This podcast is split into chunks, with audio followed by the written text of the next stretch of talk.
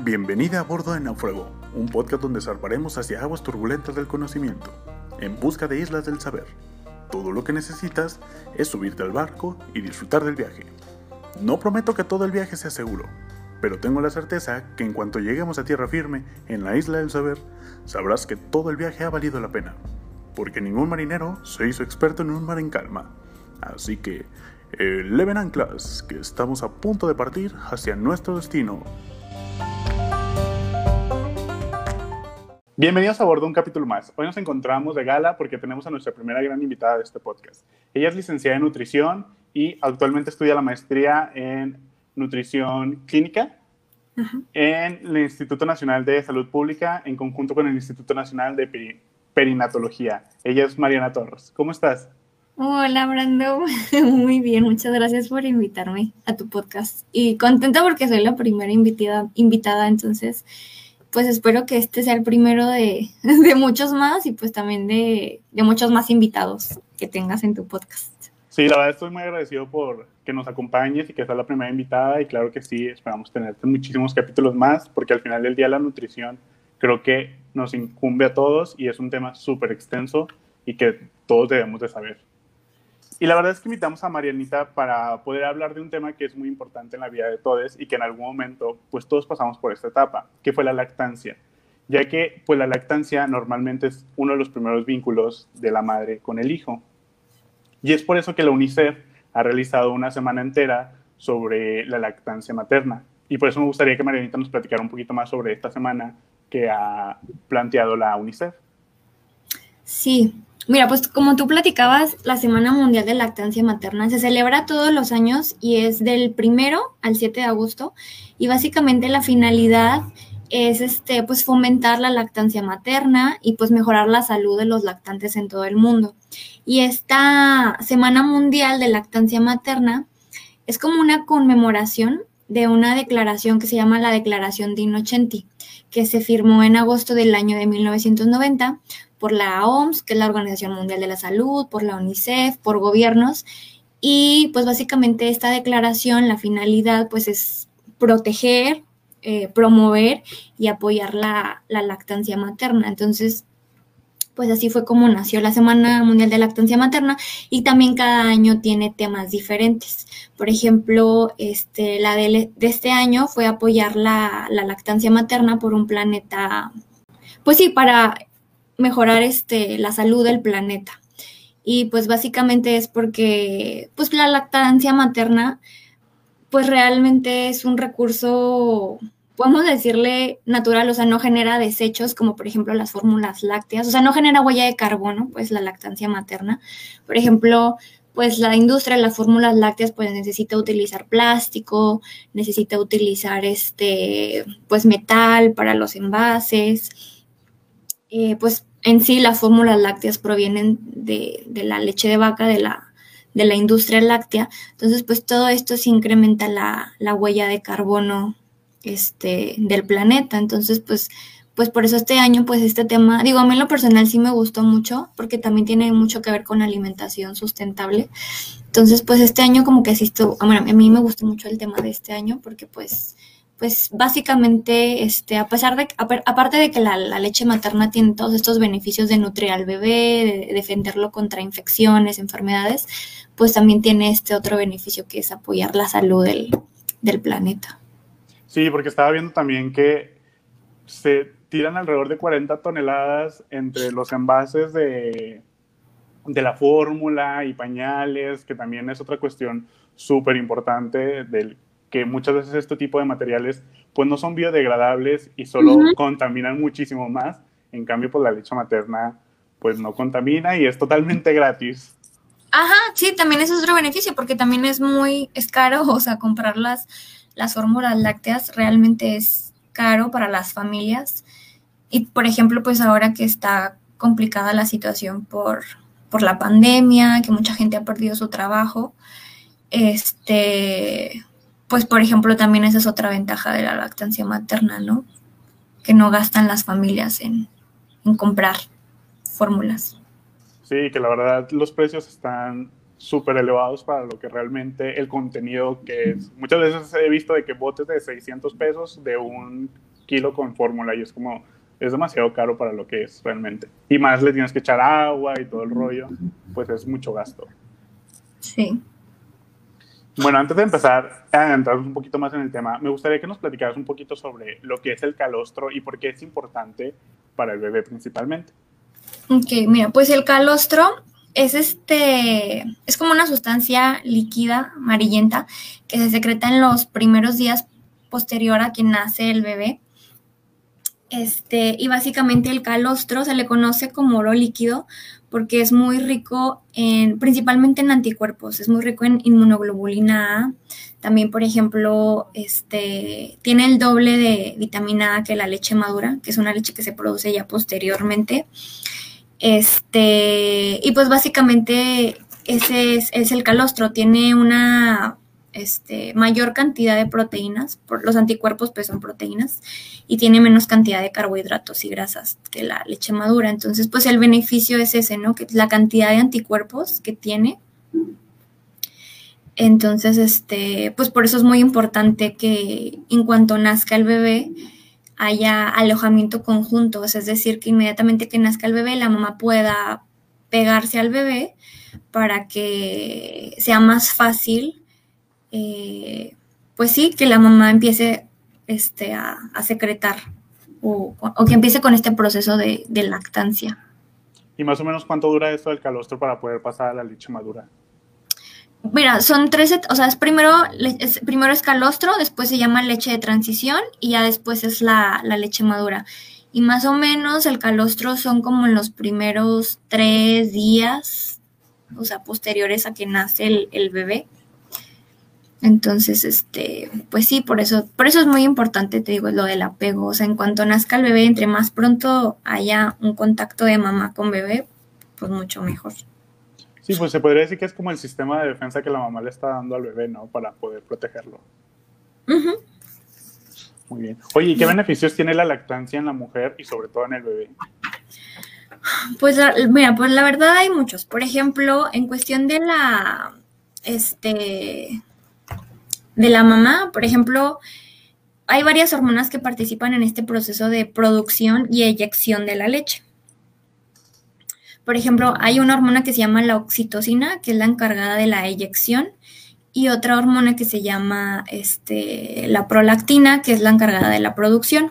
Entonces, por ejemplo, eh, cuando la mujer empieza todo este proceso de la lactancia, se incrementan los niveles de oxitocina. Entonces también esta hormona ayuda a que haya más contracciones uterinas y minimiza también la pérdida de sangre posparto. O sea, se cuenta como que ayuda a que regrese otra vez el útero poco a poco, también al, pues sí, al tamaño previo de, antes del embarazo. Entonces, por ejemplo, ese es un, beneficio de, que disminuye la pérdida de sangre después del parto, lo de que ayuda al, útero a regresar a su tamaño normal, hay menos riesgo de cáncer de mama, menos riesgo, por ejemplo, de cáncer de ovario. Entonces, esos son como que algunos beneficios para la mamá. También en cuestión de la pérdida de peso, hay algunas mujeres, o sea, no siempre sucede en todos los casos, pero para que se produzca leche, como para que se produzca leche es necesaria una demanda energética este, pues un poquito más aumentada. Entonces también puede favorecer la pérdida de peso. Que también a lo mejor algo que, que a lo mejor sí me gustaría comentar, o sea, esta no es como que o sea, siento que no se deberían de preocupar las mujeres en perder peso, porque yo siento que es como una preocupación de que nace el bebé y luego, luego quieren empezar a perder peso. Es algo que se puede dar, pero no sucede en todas las mujeres. O sea, no en todas las mujeres hay una pérdida de peso este, rápida. Porque también este, si, si consumes una dieta muy baja en calorías, también puede disminuir la producción de leche. Entonces, ese puede ser un beneficio de la lactancia, la pérdida de, peso, pero sí a lo mejor quería como que comentar que siento que no es algo que te debería de preocupar, este, el hecho de, estar perdiendo peso. Sí, que la verdad siento que también mucho la pérdida de peso es por todos estos estereotipos que tenemos sobre el cuerpo de la mujer, que tiene que ser como 90, 90, este, y el cuerpo perfecto con cintura y todo. Entonces es como, ya me, pues acabas de pasar por un trauma que es el haber estado embarazada casi nueve meses de un bebé y pues tampoco puedes recuperar una figura pues con tantas siluetas o la figura ideal para todos. Entonces siento que siempre hay como este estigma de ya me embaracé, ya voy a poder adelgazar todos esos kilos que no he podido adelgazar por X razón. Sí, sí, o sea, sí hay mucha preocupación en la mayoría de las mujeres como que regresar a la figura que tenías antes del embarazo y tarde que temprano, este, pues se puede regresar a, lo anterior, pero creo que sí es algo que, que si las mujeres quieren lactar o quieren tener una lactancia exitosa, que no sea algo que tomen, que no le tomen mucha importancia al que a fuerzas tienen que perder peso. Este, porque no en todas las mujeres se da. Entonces, a lo mejor como que siento que estaría mejor enfocarse en estos beneficios, no sé qué te platicaba, de si es que fue parto natural, pues disminuye la, pérdida de, del sangrado, menos riesgo de cáncer de mama, de ovario y principalmente, pues pensar en todos esos beneficios, ¿no? Para el bebé que va a tener. Por ejemplo, beneficios para el bebé, eh, hay menos riesgo.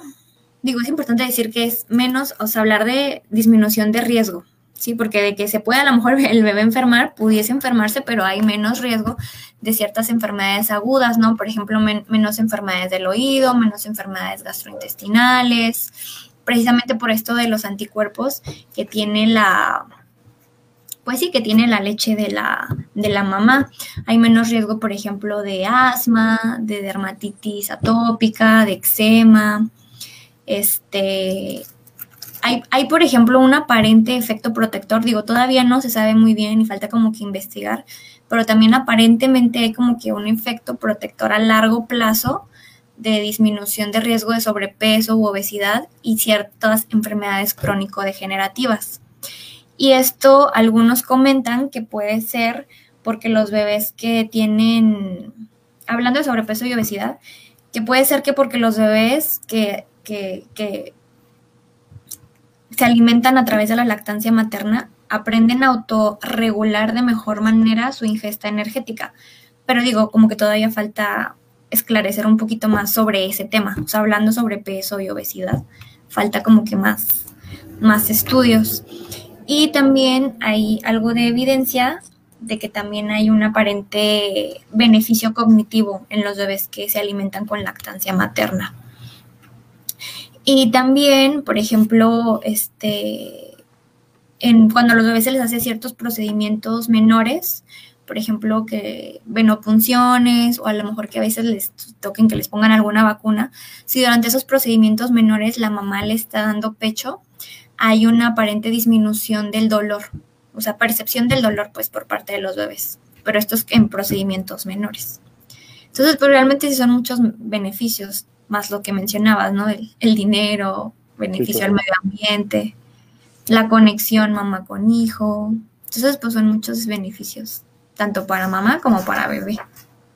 Sí, que muchas veces tampoco somos tan conscientes de todos estos beneficios, porque fíjate que en algún momento vi que se volvió como tendencia en mujeres que, ay, no voy a amamantar a mi hijo, pero sobre todo por esto de cuidar a su figura y que nada más le voy a estar dando fórmula, fórmula, fórmula. Este, y era como, pues es que te estás olvidando al final del día de los beneficios que, pues más que propios, le estás trayendo a tu bebé para poder alimentarlo por la leche materna. Entonces, sí, recuerdo que hubo como una discusión en internet muy grande sobre la lactancia materna de, pues es que no tienes que prohibirle a tu hijo el poder, ahora sí que, pues mamar de ti, como quien diría. Sí, digo, o sea, por ejemplo, en mi opinión en, lo personal, hay mujeres que deciden, este, yo, no, no dar pecho por lo que tú mencionas, por esta cuestión, este, pues física del cuerpo, pero siento que en la mayoría de los casos es como que también mucha desinformación de muchas mamás, porque muchas tienen la idea de que o se basan en experiencias de otras personas, de que no, es que fulanita de tal no le bajó la leche, o este, es que a lo mejor no va a llenar. Entonces, por eso siento también que es muy importante la educación antes de que nazca el bebé. O sea, es necesario que estas mujeres tengan como que herramientas para que ellas estén más informadas y puedan saber qué sí hacer o a dónde acudir en dado caso de que tengan este pues sí, que se, que tengan dificultad de llevar a cabo la, la lactancia. Porque que todas las mujeres pueden y podemos hacerlo, o sea, eso sí es un hecho, pero sí hay muchos factores que pueden complicar el que la mamá tenga una lactancia exitosa. Entonces, por eso siento que es muy importante como que eso de dar información y educar a las mamás sobre lo que comentabas ahorita, ventajas, este, para que vean pues que hay más allá de, la figura. Entonces siento que también es mucho de, de malinformación. Bueno, al menos así yo lo percibo en muchas mujeres. Siento que falta más conocimiento. porque como muchas no tienen la información y el conocimiento, por eso a veces como que no se, no se animan o piensan que no va a ser suficiente. Sí, también he visto, por ejemplo, de que, ay, no, es que mi mamá, mi abuelita me dijo que hiciera esto y así, y es como, ok, entendemos que puedan tener un cierto conocimiento, pero pues muchas veces no es verídico o no funciona en todos los casos. Entonces, por eso también siento que se va dando mucho la desinformación. O también he visto como estos influencers que tratan de hablar sobre su experiencia en la maternidad, pero nunca aclaran que pues realmente es un proceso individual y que pues que cada cuerpo va a ser diferente y va a reaccionar totalmente diferente a todas las situaciones y que obviamente pues tu bebé también es diferente al bebé del influencer que estás viendo. Sí, sí, a mí también me causa un poquito de conflicto eh, eso, o sea, yo respeto mucho que quieran dar su opinión como mamás y a lo mejor experiencias, pero siento que a veces sí no deben de cruzar ese punto en el de dar recomendaciones que, o sea, que no sean, por ejemplo, basadas en evidencia o, basadas en un profesional de la salud, porque siento que ahí sí pueden malinformar a, a otras mamás. Y yo también me ha tocado ver influencers, este, digo, no, no voy a decir nombres, pero sí me ha tocado ver, por ejemplo, influencers de, de Torreón o de otras partes, ¿no? De que no, sí, que a mi hija, que, que le funcionó muy bien la fórmula NAN y este, digo, la verdad no sé mucho de estarme metiendo a ver historias de influencers, pero en lo que he visto, hoy siento que sí malinforman con, con, con cosas que dicen, entonces, este, o sea, entiendo que, y es válido que tú compartas tu experiencia como mamá, pero ya eso de, a lo mejor de dar recomendaciones que no estés segura o que no sean basadas en evidencia, pues siento que sí, este, es un poquito peligroso, pues, informar con, pues porque tienen muchas seguidoras, ¿no? Entonces, siento que a lo mejor si quieren hablar como que o, andar en esos temas, pues estaría, sería importante, ¿no? Como que o invitaran a alguien o a lo mejor que se capacitaran o leyeran un poquito más. Sí, porque al final del día, pues para eso están los especialistas y son los que tienen una información verídica y que pueden también aclarar muchas dudas, porque luego dan información y luego salen más dudas y en lugar de aportar o beneficiar, completamente hacen lo contrario y es como, pues estás perjudicando no solo a ti como mujer, porque pues ciertamente a ti te están funcionando ciertas cosas, pero las otras mujeres se van con la creencia de, si es que si a ella ya lo funcionó, claro que a mí me va a funcionar y le voy a decir a mi amiga y a todo el grupo de WhatsApp.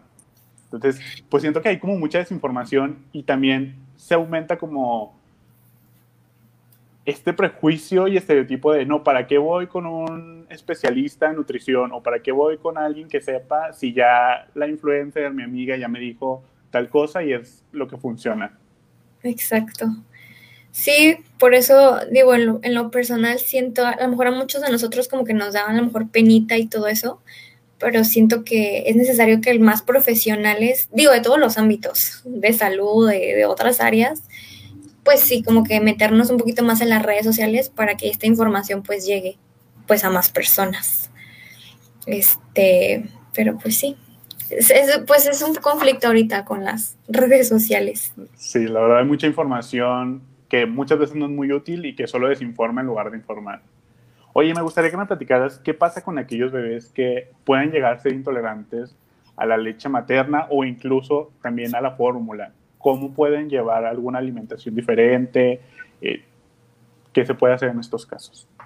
Sí, digo, esa es una pregunta bien interesante porque incluso también, o sea, me ha tocado escuchar a, a muchos doctores realmente es bien raro, o sea, sí existen niños que son intolerantes a la lactosa, este, pero es algo, eh, es no tengo la, estadística como tal, pero es bien, bien raro, porque hace cuenta hay varias de lo que estuve este, más o menos leyendo o que he investigado, o también que me han comentado este, pues maestros, realmente es, digo, es muy raro que un niño tenga intolerancia a la lactosa, pero bueno, hay una que se llama intolerancia a la lactosa primaria o congénita. Entonces aquí sí, pues realmente el niño no es capaz de digerir la lactosa.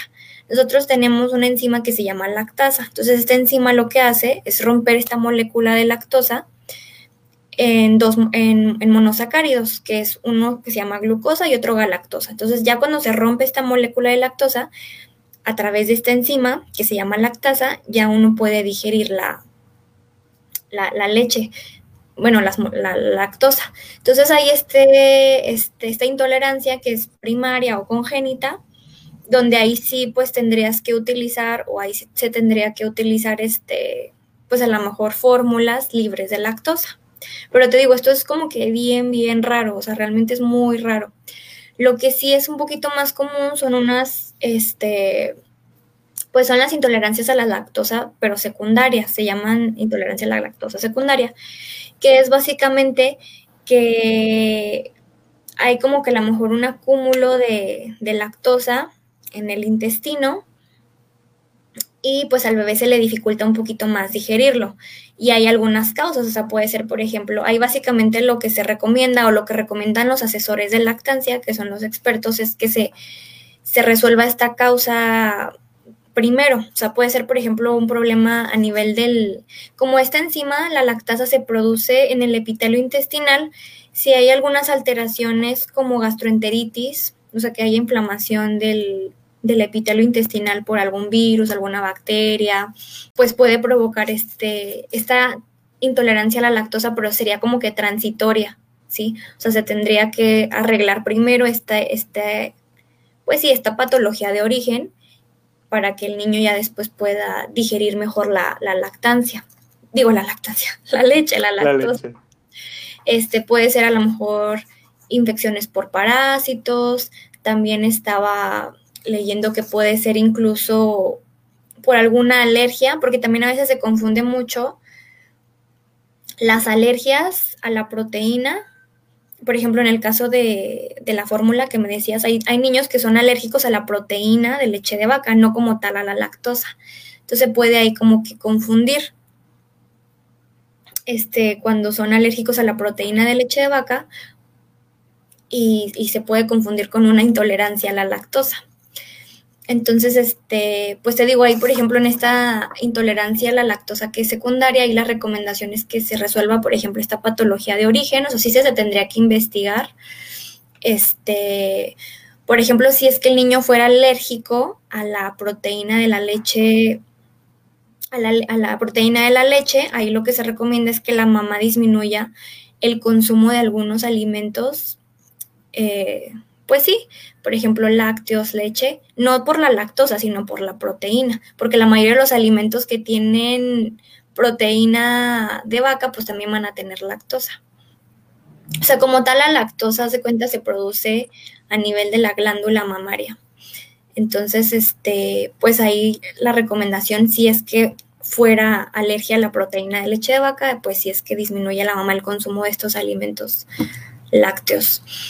Y ahí también otra recomendación, o sea, la verdad la recomendación de los asesores en lactancia es que si esta es una alergia, digo, perdón, si es una intolerancia transitoria, o sea, secundaria, que pudieras alternar, que pudieras alternar leche de, leche de mamá, o sea, leche materna, con a lo mejor fórmulas libres de, de lactosa.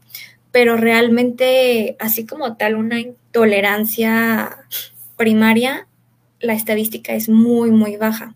Entonces, la verdad, la mayoría de los asesores en lactancia sí, sí recomiendan de todas formas seguir dando leche materna si es que esta intolerancia es de tipo secundario. Y digo, ahí sí ya no sabría decirte cómo identificar una de otra. Ya mucho tiene que ver, por ejemplo, si el bebé, o sea, una señal de alarma es que si el bebé deja de crecer, este, ya esa es como que una señal de alarma, este, por ejemplo, en la intolerancia a la lactosa de tipo primario.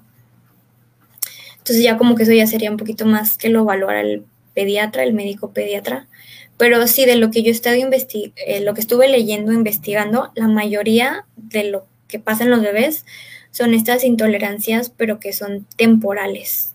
O sea, entonces ellos sí recomiendan no dejar la, lactancia materna. O sea, como que a lo mejor o alternarla o resolver primero la raíz de esta. Ajá. Oye, ¿qué diferencia hay entre la leche materna y la fórmula? ¿Afecta o favorece igual al bebé? Pues mira, en cuestión de nutrientes, la leche de fórmula trata, por ejemplo, en cuestión de carbohidratos, proteínas o grasas, trata de asemejarse a la leche de mamá, pero nunca va a ser igual, simplemente por el hecho en que la leche de mamá difiere en su composición hasta, o sea, en, o sea, en cada toma y hasta en el mismo día. Por ejemplo, la leche, cuando inclu la leche de al final, este, cuando se vacía el seno, es más rica en grasas y eso hace que el bebé se sienta más saciado. No me acuerdo dónde leí, pero ellos le denominaban como el postre. Como es más rica en lípidos, genera mayor saciedad para el bebé. Entonces también por eso es importante que si estás dando eh, pecho o leche, como que la mamá trate de, que, ella sienta que se vacía el seno para que el bebé pueda alcanzar a tomar esta última tetada, la cantidad de leche que tiene más grasa y lo, lo, llene más. Y de hecho también algunas eh, asesores en lactancia mencionan que a veces también este, puede haber este exceso de lactosa porque hay mamás que se cambian al bebé este, de, de seno. Entonces, como la leche de al principio y de en medio de la tetada es más rica en lactosa, puede generarle que el bebé tenga a lo mejor más gasecitos y todo eso. Entonces, ellas recomiendan que, de preferencia, que la mamá sienta que se vacía el seno para que esta última tetada, que es la que es más rica en grasa, pues tiene menos lactosa y haga que el bebé se sienta un poquito más, más saciado. Este, ah, bueno, bueno, regresando a tu, tu pregunta inicial que me desvié un poquito, pues esa sería la, la, la, lo semejante, ¿no? Que tratan de asemejarse, ah, pero pues lo que te comentaba, o sea, pues nunca se va a poder, este... Igualar. Igualar, por ejemplo, en cuestión de anticuerpos. Eso sí no tienen la leche de fórmula. O sea, la leche de fórmula no tiene los anticuerpos que te decía, las inmunoglobulinas. Y por esta razón no hay este beneficio de disminuir el riesgo de ciertas enfermedades agudas y crónicas como lo es con la, con la leche materna.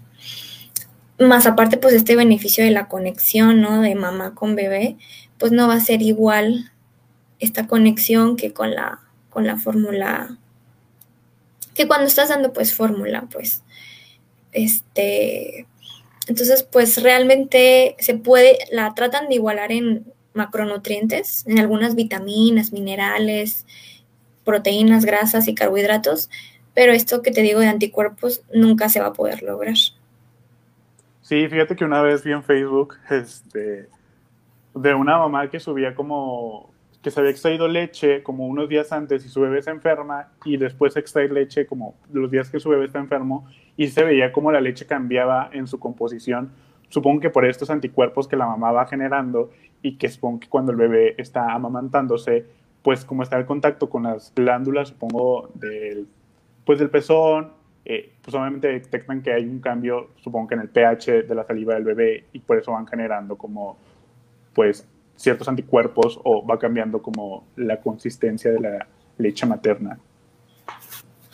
Sí, sí, digo, yo también he visto como que casos así en Facebook, digo, así como que en la literatura nunca lo, no, no lo he revisado, no lo he leído, pero sí estaría como que interesante como que analizar este las leches, ¿no? De, de las mamás cuando el bebé está sano que cuando el bebé está enfermo. Sí, porque la verdad creo que puede aportar muchísimo y también creo que es un tema súper novedoso y que, pues, al menos yo no he escuchado tanto, te digo, solo lo he visto en Facebook, pero no es como que vaya a una bibliografía y pueda encontrar a lo mejor tanta información al respecto. Sí, digo, yo también no dudo que, no, que haya información, probablemente sí de, haber. En lo personal, no he revisado esa información de qué tanto difiere cuando un bebé está enfermo la leche, pero no dudo que sí haya cambios en la composición de la leche, porque si la composición de la leche va cambiando conforme el bebé va creciendo de edad, no dudo que también cambie cuando el bebé tenga algún tipo de, enfermedad o de patología. Pero pues estaría como que interesante investigar o, buscar más información sobre, sobre eso. Sí, la verdad estaría padre y ojalá que haya suficiente información y podamos tocarlo algún día en un capítulo del podcast. Sí, muy bien. Y fíjate que ahorita mencionabas sobre los alimentos de la mamá y quería preguntarte que si lo que consume la mamá tiene un efecto directo en el sabor o en la consistencia de la leche materna. Porque recuerdo una vez que en alguna clase que nos pidieron que observáramos a un, bebé que estuviera en lactancia, eh, la mamá comía como mucho chile y le decían de que no, es que no coma chile porque le va a picar al bebé en la leche.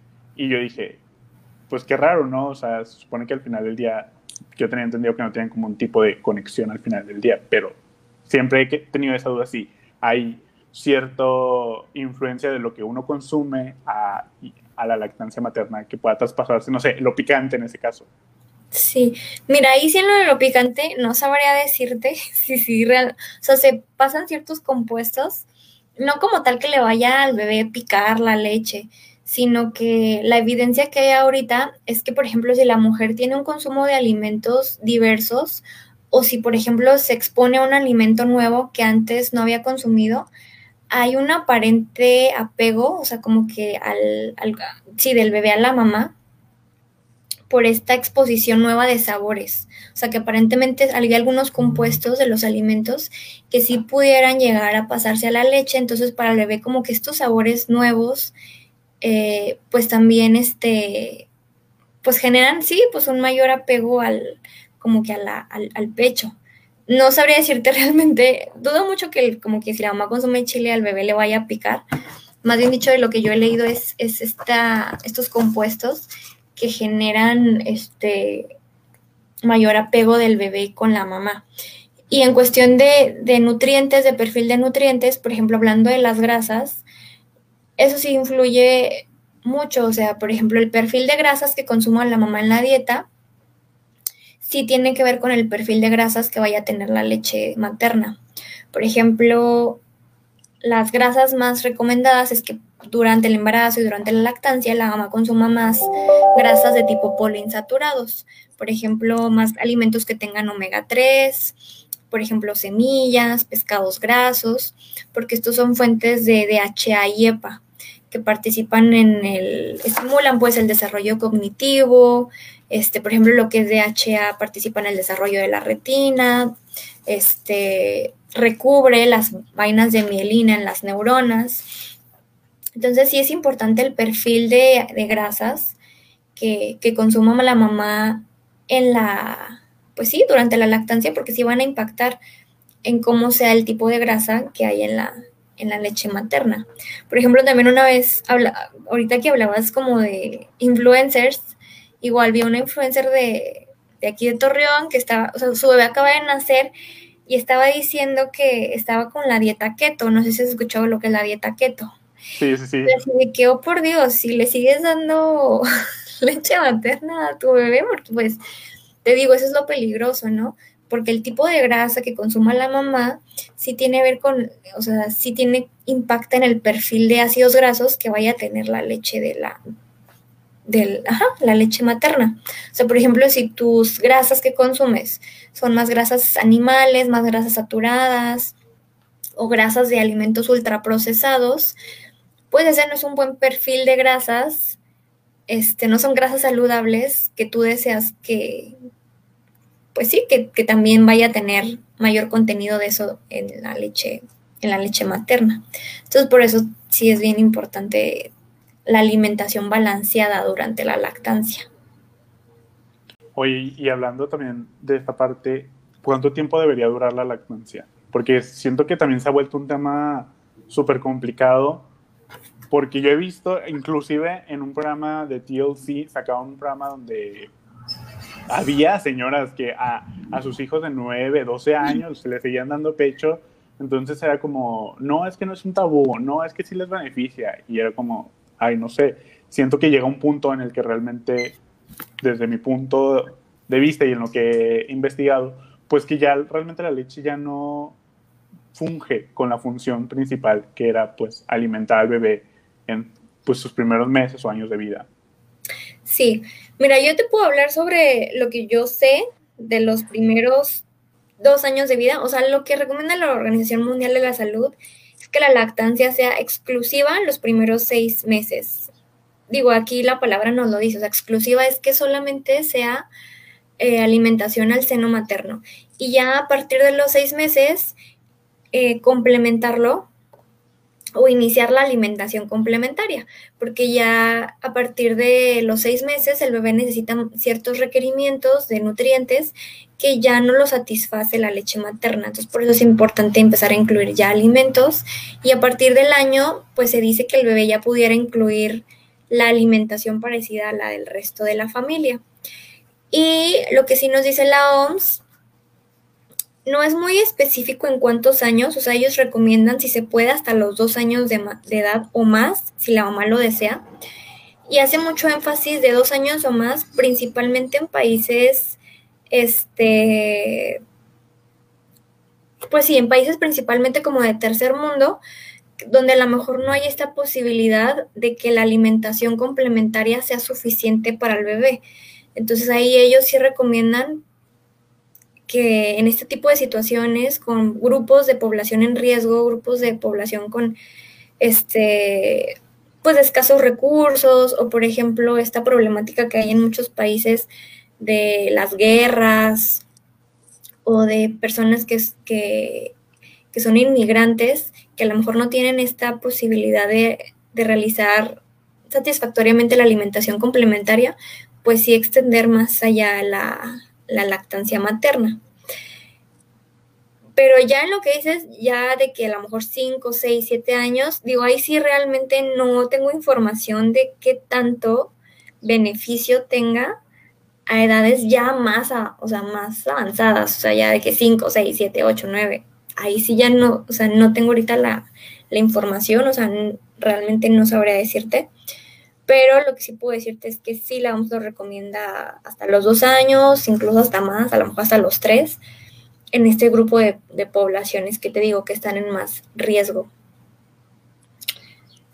Sí, la verdad es que, digo, cuando yo vi eso dije, no, pues qué raro, digo, al final del día, pues supongo que también, este, pues simplemente, pues los nutrientes que a lo mejor pueda aportar en los primeros meses o años de vida van a ser muy diferentes ya a la edad de que el niño ya tenga 7, 8 años. O sea, porque sí explicaban como que el niño sí comía bien, pero ya tenía como su rutina de que después de sanar le daban otra vez pecho para que pudiera dormir tranquilo. Y era como, pues no sé qué tan beneficioso este, pueda seguir siendo el seguir amamantando a una edad tan grande. Este, porque hablaban en esos momentos de que no, lo ayudaba al niño con su confianza y tenía una mejor relación con la mamá y todo pero pues obviamente también vienen pues muchos temas del desapego que al final del día pues el niño tiene que individualizarse pues obviamente de la mamá y que ya no tiene que depender en su alimentación eh, directa con el seno, sino que ya es por más cuenta propia y que pueda este, hacer su proceso de digestión ahora sí que por cuenta propia y no estar esperando de su mamá que lo ayude con la leche a lo mejor. Sí, o sea, en cuestión nutricia, sí no sabría decirte a esas edades tan avanzadas. Incluso en, en, factores psicológicos, igual yo tampoco, porque pues no es mi área, o sea, no sé mucho, pero igual no sé qué, o sea, no sé si realmente también eso, qué tanto afecte o, o, o, que puede, o sea, a edades tan grandes, ¿no? De que me dices de 9, 10 años, digo ahí sí yo no sé si pueda tener también un factor, este, psicológico que a lo mejor no no sea favorable. Digo, en cuestión nutricia no lo sé a edades tan grandes. Te digo, en edades más pequeños, niños de 2, 3, incluso hasta 4 años, digo, la OMS lo recomienda por las situaciones que más o menos ahorita te platicaba. Pero sí, ya edades ya más avanzadas desconozco, nutricionalmente hablando, y también desconozco el impacto psicológico que tenga. Claro, claro. Y oye, desviándonos un poquito del tema, pero también creo que es importante eh, mencionar sobre el tamaño del seno influye en, a lo mejor en la calidad o en la cantidad de la leche materna. No, realmente sí, o sea, el hecho de que tú tengas mamás pequeñas o que tengas mamás grandes no influye en la cantidad de leche o en la calidad de leche que la mujer produzca. Realmente de los factores que son muy importantes es pues que la mamá tenga un buen, o sea, que haya un buen apego al bebé, que haya un buen agarre. Este, realmente no, es como que de los factores a tomar en cuenta, pero no, el tamaño de la mamá no, no, no influye en la cantidad ni en la calidad. Y por ejemplo, si una mujer tiene un implante, también afecta, obstruye de alguna forma eh, la leche o la producción de la misma.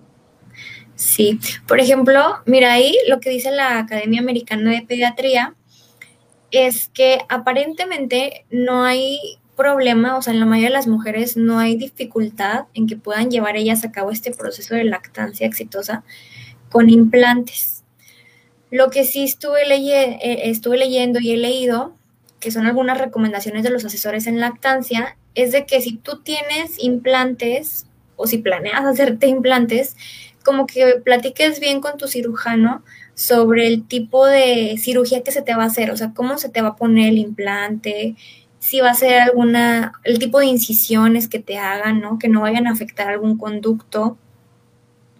Este, básicamente esas es como que las recomendaciones que, he estado leyendo de, los asesores en lactancia, como que platicar muy bien con tu cirujano, que alguna de las complicaciones que pudiera existir es que en algún momento el implante pudiera a lo mejor ocluir ciertos conductos, pero de ahí en más lo que dice la Academia Americana de Pediatría es que en la mayoría de las mujeres no hay problema en que puedan realizar de manera exitosa la, la lactancia. O sea, es decir, que si tú tienes implantes, no, o sea, no pienses que no vayas a poder tener una lactancia exitosa. Sí, porque la verdad es que también recuerdo mucho el caso de Sabrina Sabro, que todo el mundo la conocemos. Ah.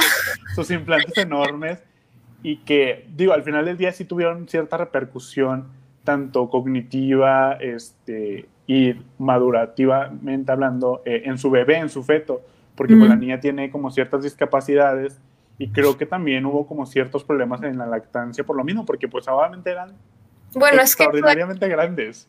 Sí, o sea, eso ya son palabras mayores. y oye, bueno, por último me gustaría también preguntarte sobre esta situación actual, sobre el COVID-19, si las mujeres pueden seguir amamantando a sus bebés, si se puede traspasar el virus en caso de que la mamá sea portadora de, del COVID-19. Ajá.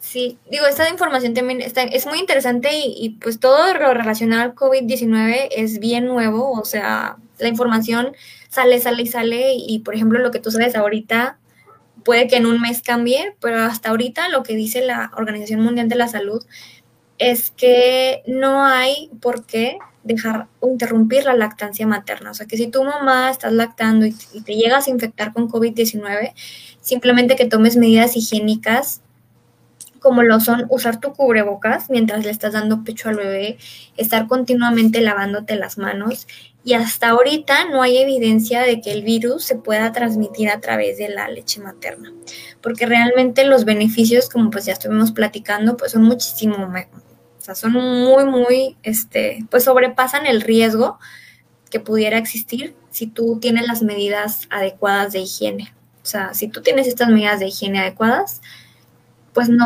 tiene por qué haber un riesgo para el bebé. Sí, porque la verdad es que siento que ahorita mucha gente, por esta misma desinformación, no solo sobre la lactancia, sino pues sobre el COVID y la salud en general, pues siento que toman medidas súper drásticas. Es como, no, ya no voy a mandar a mi bebé. Y es como, no, no, a ver, espérate. O sea, vamos a informarnos un poco más, vamos a tomar medidas a lo mejor de precaución más delicadas o más extremas, no sé cómo decirlo, pero pues al final del día, pues sí tiene una repercusión, como lo hemos visto durante el capítulo, pues el bebé que no se ha amamantado correctamente, pues de su mamá.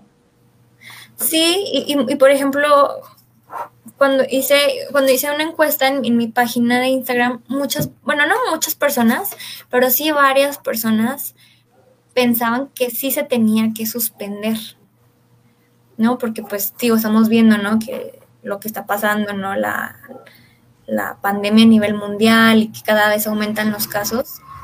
pero en cuestión de lactancia, la OMS dice no, o sea, sigue continuando con la lactancia y simplemente toma las medidas higiénicas necesarias. Claro, eso es muy importante. Después, si, si, se interrumpe la, perdón que te interrumpa, pero si se interrumpe, si interrumpe la lactancia materna, sí puede ser complejo, este, y, y lo cambias a fórmula, el bebé, como es más fácil para el bebé este, tomar de un biberón, sí puede ser que las mamás tengan complicación en, que el bebé otra vez, porque el bebé tiene que hacer un poquito más esfuerzo cuando es al seno materno. Entonces puede ser que se les dificulte en, en, retomar la lactancia. Y hay algunas mujeres que se frustran y como que dicen, ay, ya, ya no me bajó, ya el bebé ya no quiere y la dejan. Entonces por eso la OMS prefiere, o sea, da esta recomendación de que no la interrumpas.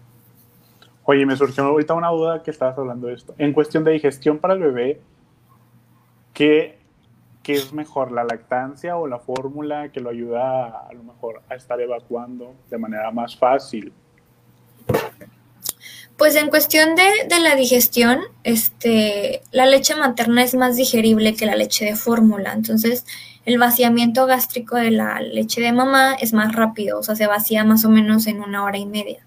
También por esto muchas mamás, o sea, sí me ha tocado ver pacientes o mujeres que dicen, es que siento que no llena porque como que a cada rato siento que me pide pero no es como que el bebé no se llene, es precisamente porque esta leche de mamá es tan digerible para el bebé, o sea, realmente la, la, leche de mamá ya tiene enzimas, sí, porque también cuando el bebé acaba de nacer, pues su aparato digestivo también es algo inmaduro, entonces también la mamá tiene este plus de que ya tiene enzimas en la leche para que la digestión sea más, más rápida. Entonces, este, pues el vaciamiento gástrico de la leche de mamá es más rápida y por eso piden los bebés más seguido que con la leche de fórmula. Podemos decir en palabras coloquiales que la leche de fórmula puede caer un poquito más pesada, ¿sí? Entonces, por ejemplo, el vaciamiento gástrico es más lento y a lo mejor piden este no tan frecuentemente cuando son alimentados en leche de fórmula. Y por eso algunas mamás pudiesen pensar que se llenan más rápido con la leche de fórmula, pero es por este vaciamiento gástrico más lento. Sí, que supongo que también pues va dependiendo de conforme el bebé vaya desarrollándose y creciéndose, pues el ir cambiando también de la, de la leche materna a la fórmula o a otros alimentos que puedan sustituir pues a la leche materna en un dado caso, ¿no? Sí, o sea, por ejemplo, ahí, este, conforme el bebé, va, el bebé va creciendo y avanzando de edad, pues ya su sistema digestivo va madurando y va secretando ya más enzimas. Por eso, precisamente a partir de los seis meses, se recomienda ya la, la, alimentación complementaria porque ya el sistema digestivo del bebé ya es más maduro para digerir ciertos alimentos. Este, por ejemplo, incluso la leche de vaca esa se recomiende hasta después del año porque las proteínas de la leche de vaca son muy grandes para que el bebé las pueda digerir y pueden causar microhemorragias. Entonces, por eso ahí sí se recomienda que no, o sea, que la leche de vaca sea hasta después del año y que sea o leche de mamá o leche de fórmula. Pero pues, digo, ahorita que estamos hablando de lactancia materna, pues de preferencia leche materna.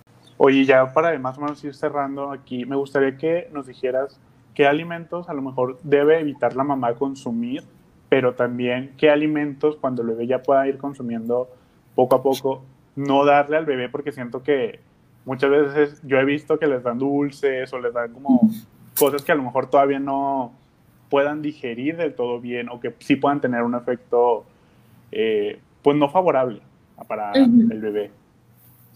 Mira, pues en cuestión de alimentos, digo, a lo mejor suena obvio, pero el alcohol, este, sí es así, o sea, no, durante la lactancia. En cuestión de cafeína, sí se puede consumir, pero a lo mejor eh, mi recomendación sería no más de dos tazas al, día. Igual también depende de la mujer. Hay mujeres que son metabolizadoras de cafeína más rápido, que metabolizan la cafeína más rápido que otras, que otras personas, pero sí como límite tal vez dos tal vez el consumo de ultra, ultraprocesados. ¿Qué es un ultraprocesado? O sea, todo lo que tú veas empaquetado de galletas, este, papitas, este, pues en palabras coloquiales, comida chatarra por el perfil de nutrientes que tienen estos alimentos. Entonces, este, digo, esos son como que a lo mejor a limitar este tipo de alimentos. Y en cuestión del bebé, en cuestión del bebé, pues bueno, la leche de vaca es así.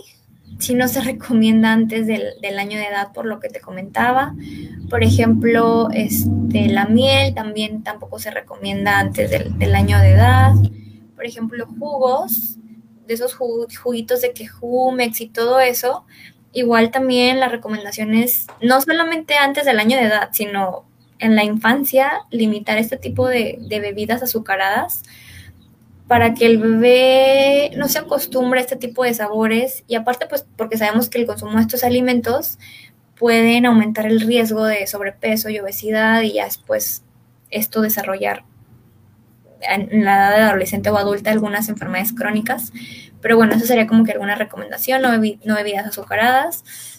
Y ya la última evidencia, en esto ya es como que alimentación complementaria, pero este, pues ya por ejemplo ahorita ya hay evidencia, antes yo cuando estudiaba me acuerdo que nos decían, no, que pescado y esas cosas no se recomiendan, pero ya ahorita la, evidencia nos dice que no hay, no hay problema, por ejemplo, con ese tipo de alimentos.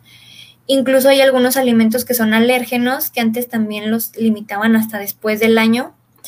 Y ahorita ya la evidencia más reciente dice que al contrario, o sea, que si incluyes a más temprana edad ciertos alimentos alérgenos, el riesgo de que el bebé tenga después alergias, de hecho, es menor.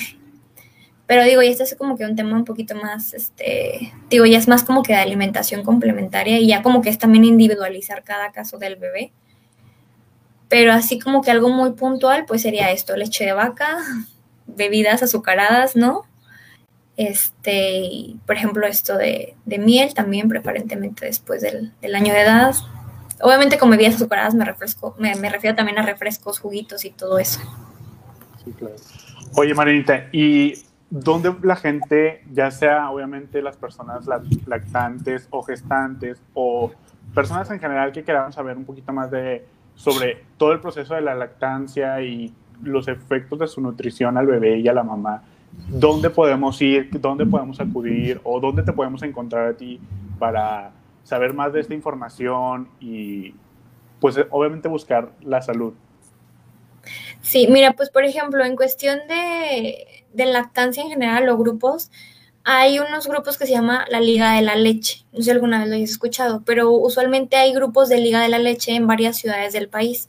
Por ejemplo, aquí en Torreón tengo entendido que las sesiones eran en el Sanatorio Español. Digo, ahorita yo no sé cómo está esta situación con COVID y todo esto, pero hace algunos años ahí hacían como que reuniones y eran como que, pues eran grupos donde las mamás platicaban sus, experiencias, invitaban a, profesionales de la salud, entonces pueden buscar como que esos grupos en Facebook o en Instagram, grupos de la Liga de la Leche.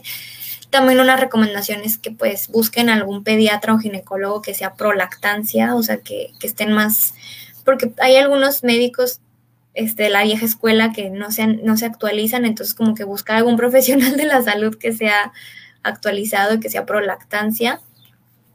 Y este, ay, pues a mí me pueden encontrar en mis redes sociales, yo me llamo Mariana Nutri, en, tanto en Facebook como en Instagram. Es Nutri con doble I y latina al final.